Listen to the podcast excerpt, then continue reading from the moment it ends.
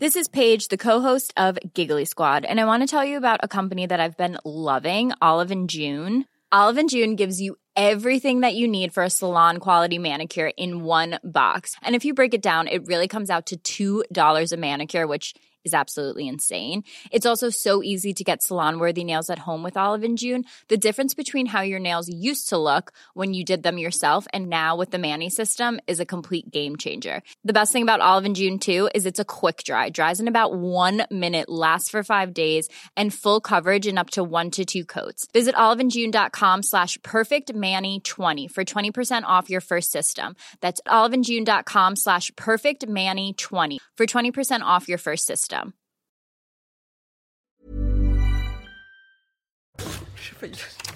Bonjour à tous et bienvenue ce matin à l'heure des pros. La beauté est un scandale. La beauté est une promesse de bonheur. La beauté se fiche de l'égalité.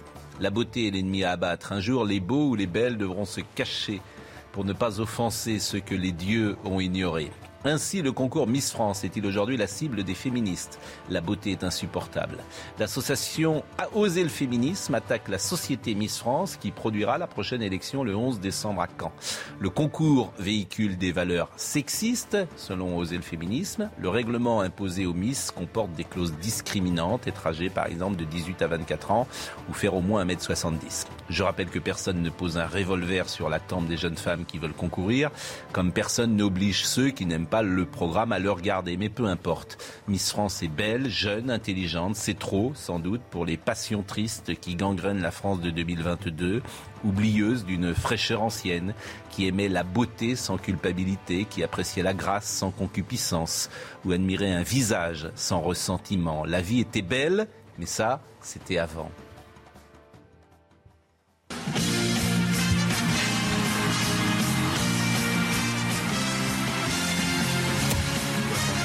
C'est quoi ça Regardez, voilà un homme déconnecté. Bonjour Laurent Geoffroy. Vous savez pas ce que c'est que ça Ah, ça doit être le générique, je suppose. Oui, c'est-à-dire que vous n'avez pas- jamais regardé Miss France. Vous voyez comme vous êtes déconnecté. Pourquoi je serais déconnecté J'ai le droit de pas, pas regarder Miss France. Non, pas quand on est journaliste. Parce qu'il faut toujours Hein s'intéresser à ce qui intéresse vos concitoyens. Bonjour, vos camarades. Concitoyens, c'est un peu politique. Bonjour, Laurent Geoffroy. Bonjour. D'ailleurs, vous vous trompez parce qu'à chaque fois qu'il y a eu Miss France, on a, on a fait des, des papiers euh, Formidable. Sans regarder. Bon, Bon, bonjour Charlotte. C'est pas moi qui les ai faits. Philippe Chevalier est avec nous et je le remercie grandement parce qu'il fait l'actualité. Philippe Chevalier, par une intervention politique qu'il a faite, donc il va s'en expliquer. Mais on parlera tout à l'heure de Miss France, c'est un magnifique mais sujet. oui, sauf que j'ai lu les, les- les- pourquoi elle. euh, Oui, c'est un prétexte. Ah, les arguments n'existent arguments. pas, vous le savez bien. Ben si, il y a l'argument, c'est de dire euh, ces jeunes femmes pas de travaillent gratuitement euh, pour euh, remplir les poches des organisateurs. Alors, ça- ça- c'est peut-être polémique, mais savent, ça. Mais, Ah oui, mais c'est le principe Ah, d'un oui. télécrochet, C'est comme peut-être. les- C'est comme les chômeurs qui n'ont pas le choix, qui sont obligés de prendre un boulot en dessous. Euh, du mais vous- vous n'êtes pas- bien sûr. Laurent, vous n'êtes pas sérieux. vous n'êtes pas sérieux. C'est une chance formidable que d'être exposé devant 10 millions de gens et c'est une possibilité formidable de traverser une Oui, année en étant qu'il y a des règles de droit social qui ne sont pas respectées. Mais Non, elle, elle Je attaque sais sur que la le droit social, ça vous discrimination. dé- Elle ça attaque vous sur la discrimination. Laurent, mais vous n'y croyez pas vous-même, vous croyez pas vous-même en ce que vous dites. Elles attaquent sur la discrimination à l'emploi. C'est-à-dire sur le fait que ces femmes-là sont évidemment sélectionnées sur des critères physiques, notamment. Et sur un statut de célibataire et choses. Ça, on peut discuter. Ah ben non, mais c'est... c'est- Bon, c'est- on en parlera tout à l'heure. Je trouve que c'est un magnifique sujet d'aujourd'hui, pour tout vous dire. Et moi, ce que je vois là-dedans, c'est qu'évidemment, bah, la beauté, elle, est- elle se moque de l'égalité. La beauté, c'est horrible, bien sûr. C'est c'est un scandale, bien sûr. Euh, Philippe Chevalier. La beauté est une promesse de bonheur, mais ce n'est qu'une promesse, avait dit Stendhal. C'est Stendhal qui avait dit ça, Ah la oui, promesse. Stendhal, oui. Qui- Ça commence bien. Bonjour, Un peu de culture. Bonjour, monsieur Pro. vous allez bien? Ça va bien? Vous savez que je suis pas du matin, moi. Non. Non. Bah, je vous ai réveillé quand même à 7h25. Oui, mais il se trouvait que j'avais ouvert mon téléphone à cette heure-là. C'est vraiment la, je sais pas, une, une intuition. Intuition. Dans, dans ces cas-là, j'en- j'envoie un petit message réveillé quand même. Je n'appelle pas les gens. je Oui, dis, oui. Bonjour, réveillé. Bon, et puis après, vous m'avez dit. euh, bon, qu'est-ce que vous m'avez répondu d'ailleurs? Je ne sais pas ce que vous m'avez répondu. Vous Oui, mon cher Pascal. Vous m'avez bon. Euh, dans un entretien euh, vidéo accordé à Téléstar. je rappelle qu'évidemment, chacun vous connaît, Chevalier et Las Palais. Vous avez annoncé vouloir voter pour Marine Le Pen à la prochaine élection présidentielle.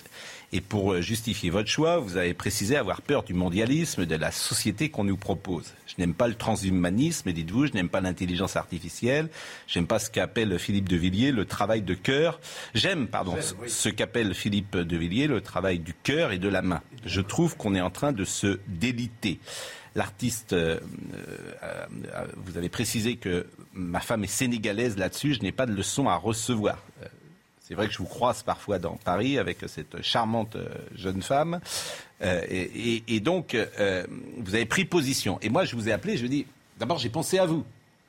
J'ai dit, un comédien qui dit qu'il pourrait voter Marine Le Pen, je, je dis, Philippe, il faut que vous précisiez votre pensée parce que euh, vous prenez des risques. Faites attention à vous. Peut-être que. Aller en prison, qu'est-ce que vous racontez C'est pas le sujet, mais. Vous prenez des risques. Vous, Il y a une vous- forme- vous- vous le Oui, connaissez. Le, il va être le- critiqué, oui, c'est vrai. Pas critiqué. Pas s'il n'était que critiqué. Il n'y a pas de problème. Vous arrive depuis Vous arrivez quelque chose Quand, quand- Ah, non, depuis quand hier Christophe soir, Alévèque dit qu'il vote communiste, euh, il, il pourra continuer son métier. Euh, quand un comédien dit je vais voter Marine Le Pen, il est possible qu'il ne puisse ne pas euh, forcément continuer son métier. C'est pour ça que je lui ai dit, pas en dictature, Pascal. Vous- vous êtes, C'est ridicule ce que vous dites. franchement, vous êtes pénible. Je vous aime beaucoup, mais vous êtes pénible parce que vous feignez de penser. Vous savez très bien que dans ce milieu, quelqu'un qui dit je vote Marine Le Pen, il est ostracisé. On Et on peut. Vous Ah, ne savez rien pour l'instant. il est franchement. Ça. Ça commence mal. C'est vrai, vous, vous, êtes, vous êtes pas gentil. Bon, Ah, il est dans son rôle, monsieur. Il- oui, mais c'est un mauvais rôle. Lui, euh, Il n'aime bon. pas être contredit, c'est ça le problème. Mais vous, c'est pas que j'aime pas être contredit. Vous êtes, vous- enfin, tout le monde, tous les gens qui nous Tous les écoutent gens le savent. Qu'un comédien qui prend un engagement à droite, voire Marine Le Pen, je veux dire, Ah. J'en connais plein de comédiens qui ont pris des engagements à droite. le métier peut le Regardez. Rejeter. Patrick. Sébastien, pour parler d'un humoriste, avait pris position tôt dans la campagne pour Jacques Chirac. Et ça n'a pas, ça n'a pas, ça n'a entravé. enfin, il y en a- plomb sur le pays. Oui, quelqu'un. Bon, Philippe Chevalier, c'est à vous de parler. La c'est droite lui de parler. post-gaulienne, effectivement, elle est tout à fait respectable et respectée. Bon, la, la droite, euh, la droite zémourienne, la droite, euh, j'ose pas dire le pénienne, mais le, le péniste, elle est beaucoup plus critiquée et on est effectivement euh, ostracisé. Moi, ce que j'ai voulu dire, enfin, c'est ce que j'ai dit. Si j'avais voulu le dire, je l'aurais dit, donc j'ai dit, donc j'ai effectivement voulu le dire. C'est vrai que ce que, ce que j'aime depuis très longtemps, ce sont les idées d'ailleurs que vous distillez ici, qui vont contre ce politiquement correct, cette chape de plomb, etc. Et puis, moi, ce qui me fait souffrir dans notre pays, alors c'est toujours ridicule un, réputé humoriste qui parle sérieusement, mais on, est là aussi un petit peu pour ça. Je trouve que moi, ce qui me fait peur, c'est la délinquance et l'absence de réponse pénale en face de cette délinquance. Moi, c'est ça mon souci. C'est la peur aussi euh, d'une intrusion d'une autre culture. Je dis bien d'une intrusion et d'une suprématie d'une autre culture. Je crois que pour aimer les autres, et moi je suis xénophile, moi j'adore les étrangers, mais je considère qu'il faut s'aimer soi-même. Et je trouve qu'en France, on est toujours à battre notre coulpe. Il y a la repentance, enfin, il y a tout ce que vous connaissez, tout ce que, tout ce que dit euh, Marine Le Pen depuis des années, tout ce que dit euh, Yvan Rioufol, ce que dit Charlotte Dornelas. Bon, il n'y a que Laurent Geoffrin et, et Monsieur Dartigol. euh, D'Artigol. Olivier D'Artigol. Gérard Leclerc aussi, on a des pensées Voilà. contradictoires. On essaye de ne pas être euh, mono. Donc c'est vrai que parfois j'en ai un peu marre. Et, Et même euh, et- Anne Fulda. Et, et- et je, trouve que, je trouve que Marine Le Pen a du courage, parce qu'en plus, elle se fait un peu déposséder de son discours. Elle se fait un peu battre sur le fil euh, à la fin de la course. Enfin, six mois avant, c'est Zemmour qui remporte. Cela dit, Zemmour, il travaille la question depuis un moment.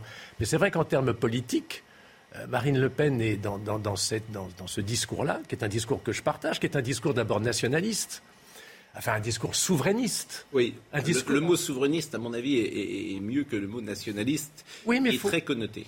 Oui, il est connoté parce qu'on se réfère à des, à des événements d'avant la guerre, mais aujourd'hui, on a le droit de dire qu'on aime son pays.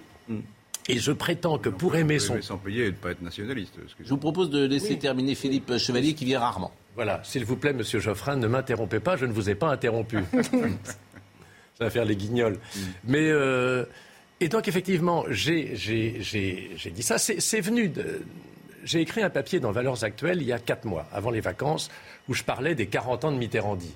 Et je disais que Mitterrand, enfin, la Mitterrandi, pour moi, se, caractér- se caractérisait par une conséquence très importante, c'était l'autocensure dans la presse. Je crois qu'effectivement, on n'a jamais vu ça. Euh, sous De Gaulle, il y avait effectivement peut-être une censure et donc il y avait une contre-censure. Avec Mitterrand, il y a un phénomène qui est incroyable, c'est que tous les journalistes sont univoques. Et ça, c'est un, trou, c'est un truc, je trouve, qui, qui, pèse sur les à tous d'ailleurs, puisque Charlotte Dornelas euh, et, son journal euh, ont parfois. Euh, Figaro aussi, tu vois, sous Mitterrand, qui n'était pas toujours, qui n'était pas vraiment dans l'axe de, de non, mais oui, mais il y avait, dire, il y avait, un fond commun, il y avait un fond commun de placement. sur certains sujets, non plus sur exagérer ni caricaturer. sur certains sujets, 95% des journalistes pensent la même chose. Non, mais ça, c'est autre chose. Mais dire qu'il n'y avait pas de, de, de, voix qui s'opposaient à l'époque de, Mitterrand, non, je ne suis pas d'accord. Enfin, Mettons le Figaro de côté. pas que le Figaro. Intéresse... même des journaux de, sa propre. Non, mais moi, ce qui m'intéresse, c'est le politiquement correct dans les médias mainstream. Chacun a politiquement correct, ça, vous comprenez pas. C'est l'idée des autres, le politiquement correct. C'est pas, pas un concept. C'est le relativisme du critère. Cher ami. Qui ne veut rien dire. Ici, le politiquement correct, c'est être contre l'immigration. Cher ami. Non, cher ami. Euh, sur, pas contre sur vous n'êtes pas politiquement correct. 99% des journalistes sont contre la peine de mort. Vrai ou faux? Je sais rien, c'est possible, oui, oui. Donc c'est un sujet. Ce qui compte, c'est ce qu'on lit dans les journaux et ce qu'on entend à la télévision. mais, mais, ça infuse en permanence. Mais laissez terminer. Euh, je ne dis pas que, d'ailleurs, euh, moi je peux me reconnaître dans ces 99%, mais il y a certains thèmes aujourd'hui sur lequel les journalistes ont été formés pareil, ils ont été formés dans les mêmes écoles, par les mêmes professeurs. Les professeurs, généralement, qui sont des écoles de journalistes, sont ceux qui ne travaillent pas dans la profession. Quand ils sont au Figaro, ils écrivent comme dans l'humanité, c'est ça votre, votre point. mais il y a certains sujets sur lesquels il n'y a pas de. Il y a sur certains sujets. Bon, mais terminez parce que j'ai beaucoup de questions à vous poser. Que, moi, je m'estime un peu comme un, un, réactionnaire. Je, suis, je, je réagis en face de ce que j'appelle une chape de plomb intellectuelle, morale, etc. C'est tout. Et il me semble qu'effectivement, vous savez, moi, je, n'ai voté à la présidentielle qu'en 81. Le, 10 mai 81, j'ai voté, j'avais voté pour Giscard parce que je me méfiais beaucoup de M. Mitterrand. Bon, alors j'ai pas été cocu, parce que j'avais pas voté pour lui, alors que beaucoup de gens qui croyaient dans la, gauche, etc., bon, étaient un petit peu rattrapés par les Golden Boys, etc., on ne va pas refaire l'histoire. Depuis, j'ai plus voté. Je me suis dit, ça y est, la Ve République est morte. Je me suis trompé parce qu'elle n'est pas morte, la Ve République, mais elle agonise. Donc, ça ne m'intéresse plus. Les post-gaullistes, je les trouve un peu fadas. Maintenant, d'ailleurs, quand on écoute leur programme, ils, courent après euh, ce que dit finalement Marine Le Pen ou Éric Zemmour hein, sur la, répression pénale, la justice, le manque de moyens, etc. Ils admettent qu'effectivement, il y a. Euh, dans certains quartiers de, la France, dans certaines banlieues, bah oui, on n'est pas en France. Alors maintenant, on le dit. Mais M. Bertrand le dit, Mme Pécresse le dit, mais il ne le disait pas il y a deux ans. Donc c'est pour ça que je trouve que Marine Le Pen a du courage de, maintenir sa ligne, que Zemmour, bien entendu, alors là, il est un peu le trouble fait, Zemmour, parce que Marine Le Pen était sur un boulevard, et là, Zemmour arrive. Peut-être qu'ils uniront leurs forces tous les deux, et qu'on sortira de cette euh, ornière un peu pesante enfin un peu, euh, un, peu, un, peu, un peu difficile, un peu délicate, qui est celle de, de cette gauche bien pensante. Et pour en revenir à, à mon statut, si, si, à mon statut de comédien, c'est vrai que je prends des risques, mais je les assume. Bon, euh, c'est pas dramatique. Alors, ce qu'on m'a reproché aussi chez Hanouna, c'est d'avoir mis comme bouclier ma chère et tendre épouse qui est sénégalaise. Bon, c'est pas, c'est pas, c'est pas une parade. C'est simplement de dire, écoutez, moi, je suis de droite mais je suis le contraire d'un raciste. Mais le contraire, l'exact contraire. Donc on peut être de droite et pas dire les étrangers dehors. Simplement, dire qu'il y a eu une, immigration pléthorique pendant des années, c'est vrai.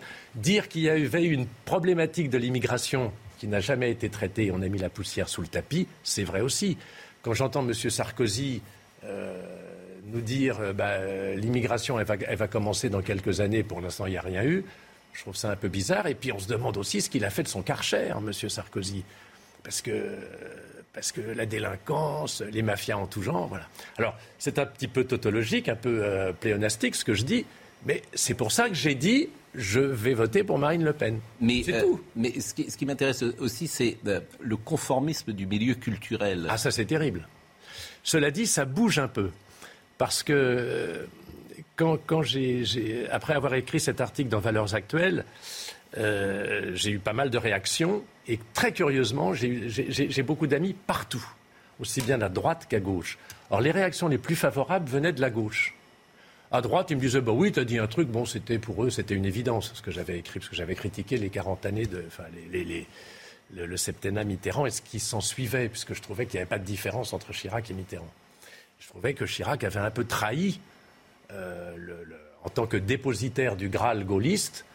Euh, Qu'est-ce que je viens de dire, Monsieur Geoffrin Vous n'écoutez, vous n'écoutez pas? Si, si, si, si, vous écoutez. Graal gaulliste, oui. Très bien, le. Graal gaulliste. C'est ce que c'est que le Graal, oui. Je trouvais qu'il l'avait un petit peu, euh, bah, il l'avait laissé tomber. Et c'est pour ça que chez Marine Le Pen ou chez Zemmour, je trouve qu'il y a une, une scène, une réaction saine. Quant au milieu culturel que je connais bien, j'en parle à mes amis intimes, etc. Mais je sais très bien qu'on est connoté. On est connoté quand, euh, si on n'est pas complètement dans le dans cette espèce de, de de, d'épanchement permanent sur, euh, sur la misère du monde. Et d'ailleurs, souvent, les gens qui s'intéressent à la misère lointaine ne s'intéressent pas à la misère qui est près de chez eux. Et moi, je comprends qu'on s'intéresse à la misère lointaine, mais ça, c'est l'affaire des États. C'est pas les, c'est pas l'affaire d'un comédien qui va rece- D'abord, vous savez, les comédiens qui sont euh, prêts à accueillir les migrants, ils ne sont pas prêts à les accueillir chez eux. Donc c'est cette hypocrisie aussi qui m'énerve et qui fait que bah, j'ai eu envie de dire que j'allais voter à droite. Et donc pour la première, je me suis inscrit à la mairie du 16e il n'y a pas longtemps pour avoir ma carte d'électeur, parce qu'elle avait disparu depuis euh, 40 ans, etc. Voilà, vous savez tout. Non, mais je. Mais moi, il je- faut- il faut- D'abord, je trouve très courageux ce que vous dites. Oui, mais je trouve très euh, intéressant, très sensible, euh, très intelligent ce que vous dites, avec beaucoup d'humanité et même de. Oui, d'intelligence. Je pense que beaucoup de gens euh, décodent euh, ce que vous êtes en train de dire avec, euh, avec beaucoup de finesse et de nuances. C'est gentil, mon Et cher. non, mais c'est vrai, et beaucoup de nuances euh, et- et- également. Et ce que vous dites, euh, me semble-t-il, est partagé. euh, Oui. et Vous vous la rendez manière compte dont vous l'exprimez est partagée euh, sans doute Je par vous interromps, Pascal, parce que je viens pas souvent. Vous vous rendez compte qu'on me dit que je suis courageux Vous vous rendez compte Le courage de dire qu'on va voter pour Tartampion à une élection? Mais dans quel pays sommes-nous? Qu'est-ce que c'est que la C'est démocratie? Pascal qui dit ça. ouais. Moi, je ne crois pas que ce soit. Vous avez une opinion, puis vous l'exprimez. Oui, il n'y aura pas de.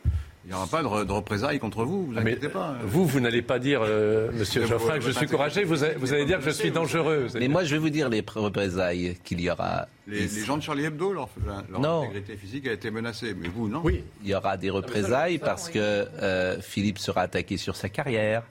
Philippe sera attaqué sur son humour. Ça, Philippe sera attaqué sur le comique qu'il est. Philippe sera attaqué sur. euh, Vous prendre pour un martyr, c'est fatigant. je me prends pas pour. en un- démocratie, chacun Je me prends pas du tout pour un Quand on- martyr. Quand on, prend Je vous dis, positions un peu extrêmes, on est critiqué, je vous dis, vous que comme toujours, plutôt que d'attaquer le raisonnement, on attaquera le raisonneur et on de- essaiera, votre on essaiera de disqualifier. correct, ça sert à ne pas discuter, en fait. D'accord, donc en fait, la seule. Quand, on- quand- quand vous avez une idée qui vous gêne, vous dites Ah, ça c'est politiquement correct. Mais vous oubliez de la réfuter, c'est quand même embêtant. Ça permet de disqualifier l'adversaire. Oui, il, il- il est, il incarne un dogme qu'on n'a pas besoin, même pas besoin d'expliquer, parce que c'est le politiquement correct. Et donc, euh, et- euh, mais oui, mais alors du coup, on ne Je vous discute dis- pas dans ce cas-là. Je vous dis que très Est-ce que- simplement qu'un on peut parler comédien. d'immigration. Est-ce que, Un- est-ce que vous êtes contre ou pour l'accueil des réfugiés, par exemple? Des réfugiés, des gens qui sont euh, euh, en danger dans leur pays. Est-ce c'est qu'on pas le sujet, en euh, France C'est une question, ça. Mais non, c'est pas le sujet. C'est pas le Si, sujet, Laurent. l'immigration, c'est ça l'immigration.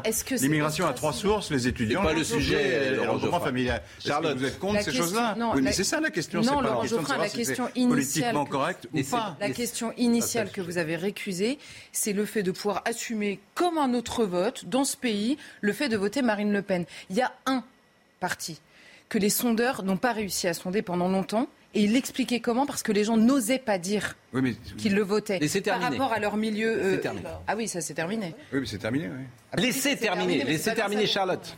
Non, mais ce que je veux vous dire, tout simplement. J'ai toujours réfuté. Oui, bien sûr, oui.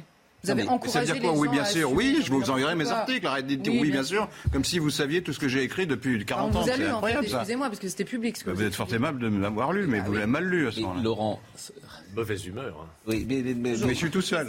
mais c'est pas que vous êtes tout seul, c'est que je me que défende. vous, vous- vous- je veux dire, un comédien qui dit je suis communiste, il pourra continuer de tourner et jouer. Un comédien qui dit je suis Marine Le Pen, il y a un risque que le métier le rejette. Est-ce que, est-ce que vous êtes d'accord avec ça? C'est un peu passé de mode. été vrai, mais c'est fini, ça, c'est fini. Ah, non, mais c'est vrai. Moi, j'aime Oui, mais attendez, le- à l'époque, le Front National, c'était un parti dont le président était antisémite.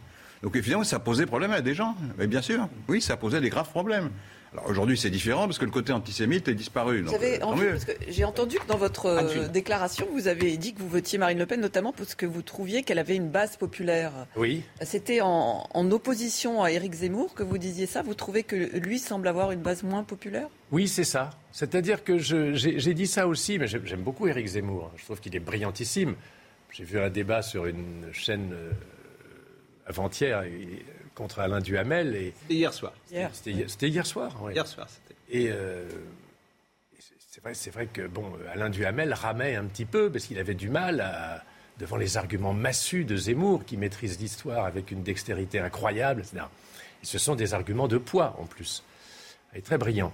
Mais moi, ce qui me euh, plaît beaucoup chez Marine, c'est son panache. Je trouve qu'elle elle en prend plein la goule en permanence et elle est toujours là. Et je pense que elle est aussi une bête politique, alors que Zemmour est, encore un peu euh, débutant. Cela dit, il peut s'y faire, parce que, on l'a vu avec Macron, etc. Mais Macron était déjà quand même un homme politique. Mais sans vouloir euh, faire le normand, euh, j'aime bien les deux parce que, dans les deux cas, c'est une réponse à ce monde, moi, qui me terrorise un peu, qui me terrifie un peu. Et puis, encore une fois, vous parliez des immigrés ou des migrants. Mais cette problématique de l'immigration, on aurait pu quand même s'en occuper. Quand vous voyez Ça des fait 20 pauvres- ans qu'on parle que de ça, arrêtez. C'est pas... Mais À toutes oui, les émissions, il y a un débat sur l'immigration. on euh. On en parle, mais on met de la poussière sous le tapis. Oui, mais, C'est-à-dire qu'on oui, ne mais s'en enfin, vous venez de dire euh, on n'en parle pas. Je vous dis si si on en parle. Et vous Non, mais quand il oui, veut dire vrai, on en parle. Oui, mais alors euh, vous êtes parti non, sur mais, Laurent, cheval. Quand M. Chevalier dit Oui. on n'en parle pas, ça veut dire qu'on n'a pas pris les solutions. Fallait stopper l'immigration il y a 25 ans. C'est ça qu'il veut dire. on en parle tout le temps. Non, mais pourquoi est-ce qu'on n'a pas stoppé l'immigration il y a 25 ans? Mais on ne peut pas stopper l'immigration Ah, parce qu'il y a des règles. euh, Pourquoi Il y a des règles Bah si, mais pourquoi on veut- Alors parlons du fond à ce moment-là. Mais on peut Au lieu de parler du- maintenant. Voilà. pourquoi vous, vous êtes, vous êtes favorable à ce qu'on arrête la- l'accueil des réfugiés Vous pensez qu'il y, a- il y a trop de réfugiés qu'il ne faut pas les prendre Les réfugiés, c'est encore autre chose. Oui, mais c'est ça le problème. C'est les Non, non, réfugiés c'est le pas problème. ça le problème. Les, les réfugiés, c'est Eh, encore autre chose. On a un devoir d'humanité. on a de- Et les étudiants étrangers non plus, on Mais les c'est pas. intéressant ce que vous faites parce que vous allez sur le terrain de l'immigration. On vous dit depuis 40 ans, elle a été parfaitement incontrôlée. C'est ça qui est dit. Et parce que personne ne voulait s'en occuper. Oui, effectivement, depuis deux ans, on en parle un peu. Ok. Mais, pendant très longtemps, c'était impossible. Et vous prenez la question de l'immigration uniquement par le biais de la question des réfugiés en précisant bien. Non, il y a les, étudiants, il y a les étudiants et, en- et il y a le regroupement familial. Voilà. C'est les trois sources Mais- principales. oui, mais vous prenez, vous prenez l'exemple du fond. en Voilà, premier lieu des réfugiés. Mais vous savez très bien comment ça se passe, la question des réfugiés. Aujourd'hui, il y a, il y a des flots d'immigration, notamment euh, d'immigration illégale, qui arrivent en France et leur demande d'asile est obligatoirement observée au cas par cas dans le pays de destination, c'est-à-dire en France. il y en a, mais oui, mais il y en a une masse immense qui est déboutée du droit d'asile et qui ne repart pas. Donc Une la question masse des réfugiés. immense, euh, oui, non, Oui, oui, bah si, une masse immense. de milliers, oui. Terminons avec Philippe parce que comme Philippe euh, va partir euh, dans quelques dans quelques instants. Oui, je vais aller, je vais aller dormir. Oui, bon. Euh, euh, votre ami Régis Laspalès, avec qui vous avez été longtemps sur scène d'ailleurs, il- 30 35 ans. bon, et vous avez communiqué sur ce sujet avec Non, non, pas encore. C'était, très rapide. Et puis, moi, je pense qu'il dort aussi en ce moment. Je pense pas qu'il regarde l'émission. En plus, il était au théâtre hier soir. Non, c'était relâche hier soir. Euh, oui, euh, Donc, lundi, c'était relâche. il- il- il est Non, là. on a, on a, on a, on est d'accord sur beaucoup de points Ouais. politiquement. Je crois que lui est plus. euh, il ne ferait pas ça, mais c'est parce que c'est, pas qu'il veut. Pff, De toute façon, moi, je. Je ne m'engage pas politiquement. Oui, je dis simplement ce qui est déjà une prise de risque. Mais il fallait aussi que ça sorte. Vous savez, vous savez dans la vie, euh, on, on- on a des choses qui sont en nous comme ça et on, on a envie de les, de les exprimer. Et puis, je trouve que c'est légitime de le faire et de le dire. Euh, Régis, je, je, je sais pas, il n'est pas, euh, c'est pas un stalinien convaincu. Voilà, c'est ça. Mais est-ce qu'il serait prêt à voter Marine Le Pen? Je, ne- je- Franchement, je ne le crois pas. Et vous savez qu'on n'en parlait jamais. Il serait plutôt issu d'une tradition radico, radicalo-droitière, très, très française. Mais il est moins, pour le connaître un peu, pour vous connaître tous les deux, il est moins dans, dans la vie, j'ai envie de dire. Ah bah, il est dans la lune, c'est un autiste. C'est un Bah, autiste. je aut- avec beaucoup de tendresse et Ouais, d'admiration. alors, c'est un autiste. J'emploie plus ce mot-là Ah oui, parce on- que je ah oui. pense Ah oui. effectivement aux, aux- aux gens Oui, je sais. qui Ah bah, euh, voilà, ont, oui, un enfant autiste. Voilà. Et euh, vous voyez, Non, mais- ça fait partie des choses, par exemple. Vous avez où la raison. société quand même a évolué Oui, oui. et dans le bon sens. Ah oui. C'est-à-dire que je peux comprendre une maman ou un père qui Alors. entend ce mot autiste et Exactement. avant qu'on- dé- Voilà. oui, c'était Oui, métaphorique, mais je peux on parle d'un cancer dans la société, on parle d'une société sclérosée. Ouais. Alors, je vais vous dire un je exemple. peux comprendre en tout cas. Oui, euh, bon, oui, donc, été- euh, mais il est plus effectivement. Il est dans la lune. Il est dans la lune. Moi, j'ai été viré de Facebook pendant huit jours. Parce qu'au mois de juin, je- la, la dernière déclaration de- du président de la République à la télé, il y avait donc la, la représentante des sourds-muets, des, des malentendants. Et je mets sur mon. Et c'était une grosse dame. Une grosse dame qui faisait des gestes un peu, un peu obscènes. C'était, euh, je ne sais pas, vous bon. Je dis, pourquoi faut-il que chaque fois que Monsieur le Président de la République parle à la télé, il y ait à côté de lui une grosse dame qui fait des gestes obscènes et des grimaces? Mais j'ai été viré de Facebook. Donc, si vous voulez, c'est aussi un peu contre ça. Non, mais c'est aussi un peu Oui, mais vous pouvez ça. aussi l'interpréter comme l'idée qu'on respecte plus les minorités qu'avant. Par la censure. Et c'est pas une minorité cette Mais on a dame. toujours Si, respecté. c'est les, c'est les gens qui sont. euh, Bah oui, les, les- Ah oui, les- oui, mais là, c'est- ils, ils se moquaient pas du tout des là. malentendants, ils n'entendent pas, alors il y a des gens qui viennent faire des gestes pour qu'ils Ah oui, non, mais ça, ça dont vous parlez. Ouais, il n'avait mais- pas compris, lui. Mais si, j'avais très bien compris. Arrêtez, mais c'est pas du tout ça. Ça, c'est pas gentil en plus. Je veux dire, franchement, vous êtes méchant en plus. Il est méchant. Il est méchant. Il veut dire que j'aime. Mais, vous moquez des gens qui, traduisent pour les, gens mais qui c'est pas. Mais, C'est mais- pas ça. Oui. Mais, c'est euh, c'est- pas des minorités. C'est de l'humour. Il y a une minorité de gens qui, qui entendent Oui, mais c'est pas de cela dont il se moque, c'est de la dame dont il se Vous moque. Enfin, c'est vous qui avez rien compris. Excusez-moi, ça il se moque pas des, il se moque que- pas des sourds et muets, il se moque de la dame qui est traduite. Arrêtez. Qui faisait des gestes vraiment Non, très obscènes. Parce qu'elle ne ressemblait pas à. Miss France. Vous êtes méchant. Non, mais une grosse armandie, vous Vous êtes mauvais. Ça, ça m'étonne de on est vous. méchant chez vous. bah, non, mais là, vous, vous avez dit que j'avais rien compris, c'était pas gentil. Bon, Voilà. Euh, écoutez, euh, bah non, mais c'était bien que vous, euh, je, je Que pense- je vince. exactement, Voilà. que vous vinciez. Concordance des modes et des temps. Mais non, mais vous, ça- ça- ça- et puis ça va être intéressant de voir euh, les, les, les réactions. Mais ce milieu culturel, il n'y a pas plus conformisme. Moi, j'adore en plus, vous le savez bien, le cinéma, le théâtre, etc. Mais ce qui m'amuse, je vais vous dire ce qui m'amuse, c'est qu'en fait, il y a plein de gens qui pensent comme Philippe et qu'osent pas le dire, et qui te disent dans un dîner à 1h du matin, voilà, je pense comme toi, mais évidemment, dans notre milieu, si je lui dis je suis mort, voilà. Alors, comme moi, je suis, entre guillemets, sans filtre, je rapporte ce qu'on me dit. Je ne vais pas vous citer qui m'a dit ça. Évidemment. Évidemment que les Césars, euh, ça ne veut plus rien dire. Évidemment que le cinéma, ça ne veut plus rien dire. Il y a eu une cérémonie, effectivement, qui, est, qui, ne voulait plus rien dire. Et puis, ils vont essayer de retrouver le fil. Mais le cinéma français aujourd'hui pose problème. Il pose problème puisqu'il est idéologique. C'est-à-dire qu'il y a, tu sais qu'il y a des thèmes qui seront récompensés. Attends, je ferme- termine. Tu sais qu'il y a des thèmes à Cannes qui seront récompensés. C'est pas tant le film que tu récompenses, c'est le sujet que tu récompenses. Il y a des sujets qui sont récompensés. Vous le savez, pourquoi ne pas le dire? Pareil pour le roman, pareil pour la littérature, pareil pour tout aujourd'hui. Donc toutes les, les critiques regardent aujourd'hui les films avec des critères idéologiques. Et si le film remplit les cases, le film est bon. Arrêtez. Arrêtez. Je veux dire, Céline, aujourd'hui, il pourrait même plus écrire parce que c'est idéologiquement, euh, c'est pas le problème. L'art, c'est pas, c'est pas de l'idéologie. L'art, c'est du talent. Est-ce que, est-ce qu'un film a du talent? Est-ce qu'un comédien a du talent? Est-ce qu'un écrivain a du talent? Oui, vous Après- négligez le fait que l'origine de ça, euh, c'est c'est la- l'attitude du corps social à l'égard de, de Jean-Marie Le Pen. C'est ça l'origine. Et oui.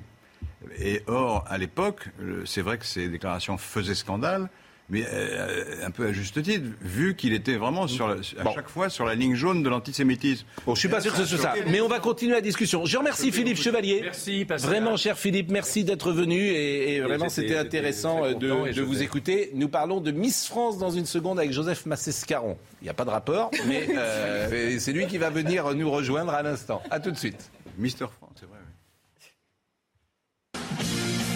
oui. Maintenant, il sait. C'est ce que c'est. Bonsoir, bienvenue à Cannes. Ce soir, Sacré Vous avez présenté le- l'émission vous Non. Bientôt. Non, mais, euh, non, mais je trouve ça tellement intéressant, Miss France, parce que euh, c'est euh, la différence entre une époque des années 60-70, joyeuse, fraîche, insouciance, où on n'avait pas ce rapport idéologique aux choses, etc. Et puis maintenant, ce que ça devient, c'est-à-dire que si le concours Miss France euh, a lieu le 11 décembre, tu vas avoir des féministes devant le palais, des gens qui vont crier, tu vas avoir des gens qui vont hurler, tu vas avoir de la haine, de la rancœur, du ressentiment, des insultes, etc. Et tout ça est évidemment disproportionné. Ben, c'est ce qui va se passer, vous le savez bien. Alors on va en parler, mais voyons d'abord le sujet. Pour euh, poser précisément le sujet, parce que les, effectivement, les critères de recrutement des candidats à l'élection de Miss France sont discriminatoires selon l'association Oser le féminisme. Euh, donc voyons le sujet euh, de Clémence Barbier, on en parle ensemble. Mesurer au moins 1m70, être mince et célibataire, des critères de recrutement très stricts à l'élection Miss France.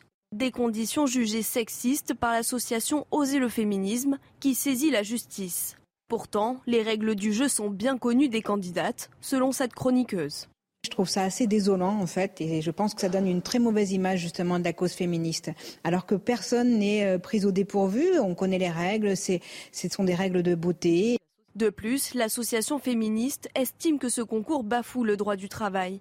Car si aucun contrat n'est signé avec les organisateurs, les candidates à la couronne de beauté pourraient être considérées comme salariées, comme l'explique cette avocate.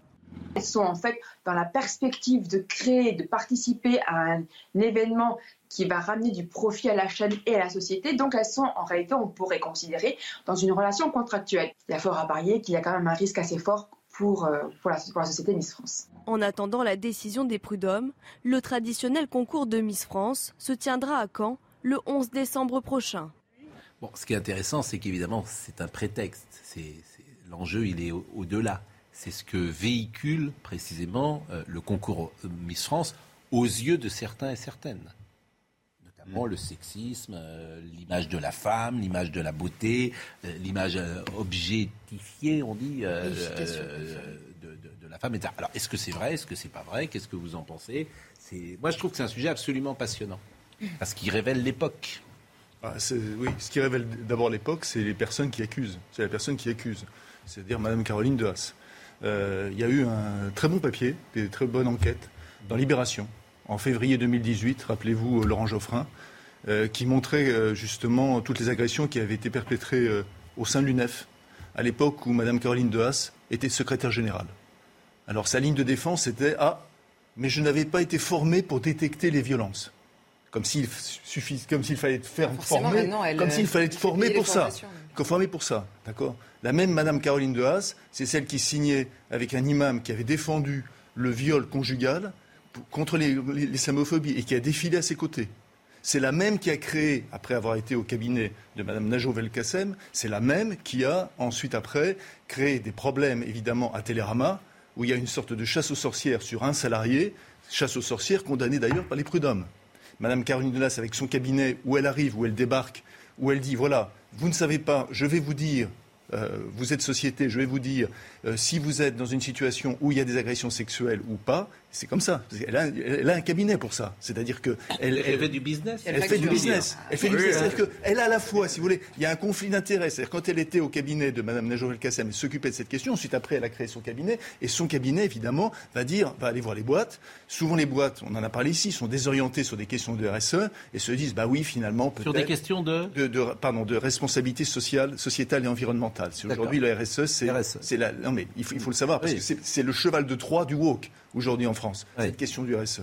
Donc c'est très important. C'est très important. Et même les sociétés, les sociétés, le, capitalisme euh, euh, se met à genoux devant cela. Mais, mais, bien sûr, parce qu'il y a une corriger les excès du capitalisme. C'est sûr, avec Caroline Dehas, on va pas. Oui, avec Caroline Dehas, je sais pas. Et, même chose, même chose au conseil. Même chose, même chose. Mais on est sur Miss France, on a un peu. Euh, Donc déjà, ce qui est intéressant, ce qui est toujours intéressant, bien sûr, c'est évidemment ces pères ou mères euh, qui font ce que Nietzsche appelait de la moraline, d'accord, et qui, pardonnez-moi, ont le cul brenneux, hein, comme on disait autrefois. C'est-à-dire que, franchement, euh, elles, accusent alors qu'elles devraient, je suis juste, elles devraient raser les murs. Après un tel pédigré, elle devrait raser les murs, Madame Caroline de Haas. Et c'est elle qui vient doctement nous dire ce qui est bon et ce qui n'est pas bon. C'est-à-dire ce qu'il faut faire ou pas faire, ce qu'il faut voir ou pas voir. C'est juste, c'est juste insensé parce que non, euh, moi je parle peut dire un mot ou pas discriminatoire. Intéressant ce qu'il dit en même temps. Attendez, Laurent Geoffrin, je défends la libération et le travail qu'a fait, la libération. Bravo, mais vous, voilà, vous défendez ah longuement. J'espère que vous allez le défendre aussi. Bon, moi, ce qui m'intéresse, on est parti. De, ce qui est intéressant, c'est aussi euh, Miss France. On, Là, on s'est un peu éloigné. oui, mais la personne, la personne qui accuse en dit long sur l'époque. C'est-à-dire. Oui, mais elle, elle n'est pas osée le féminisme aujourd'hui. Euh. Et que Mme Caroline de, de Haas, notamment, c'est euh, le, c'est aussi et soutient Ça- le mouvement, aussi le Oui. féminisme, etc. etc. Bon, Voilà. mais là, c'est. Voilà. Donc, ce que je veux dire par là, c'est que toutes les personnes aujourd'hui, pardonnez-moi, mais toutes les personnes aujourd'hui qui viennent, euh, qui viennent avec euh, une mentalité de, de, de, de- de, euh, voilà, euh, qui de pisse vinaigre et Mm. qui déploient la banderole du moraline sur un certain nombre de nos joies ou de nos plaisirs. Toujours, évidemment, vous retrouvez la même type de logique de il contrôle. Non, mais bon, Le voilà. plaisir, c'est de regarder. Tu peux dire un mot? Oui. Ah, moi, non, mais attendez, moi je l'ai fait. Non, mais euh, non, non, euh, Joseph, il a- Joseph. Joseph, Joseph, la parole circule.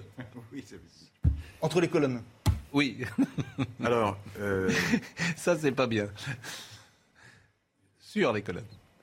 vous, vous dites toujours du mal des féministes, Ah, jamais. souvent, en prenant le- leur aspect le plus extrême ou le plus caricatural. Je voudrais rappeler qu'on a toujours fait ça sur les féministes.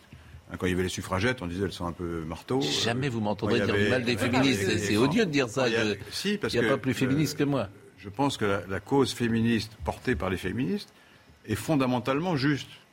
Donc, à partir de là, ça, ça cadre un peu le débat. Alors, elles peuvent se tromper sur, ça- sur tel ou tel point, Mm. mais euh, euh, quand elles réclament l'égalité des salaires, quand elles réclament la fin Toujours, du vous sexisme, passez par un autre. je, je passe par où je veux, excusez-moi. Bah non, mais parlons et donc, du sujet, et j'argumente comme il me semble bon. parlons Donc, du arrêtez. de- mais je parle de ça. Mais Et non. donc, elle a raison. et Peut-être que les féministes n'ont pas tout à fait tort de se poser la question d'un. Et vous en pensez quoi, vous? C'est ça que je veux. Qu'est-ce que vous? Mais oui, mais vous faites un détour. vous Oui, mais passez par faut- euh, Libourne pour aller à. Lille. Oui, bah, D'accord, mais alors, lui, il parle une demi-heure, moi, au bout de trois minutes, on me dit que. Bah, je parce que lui, il parle, il va direct.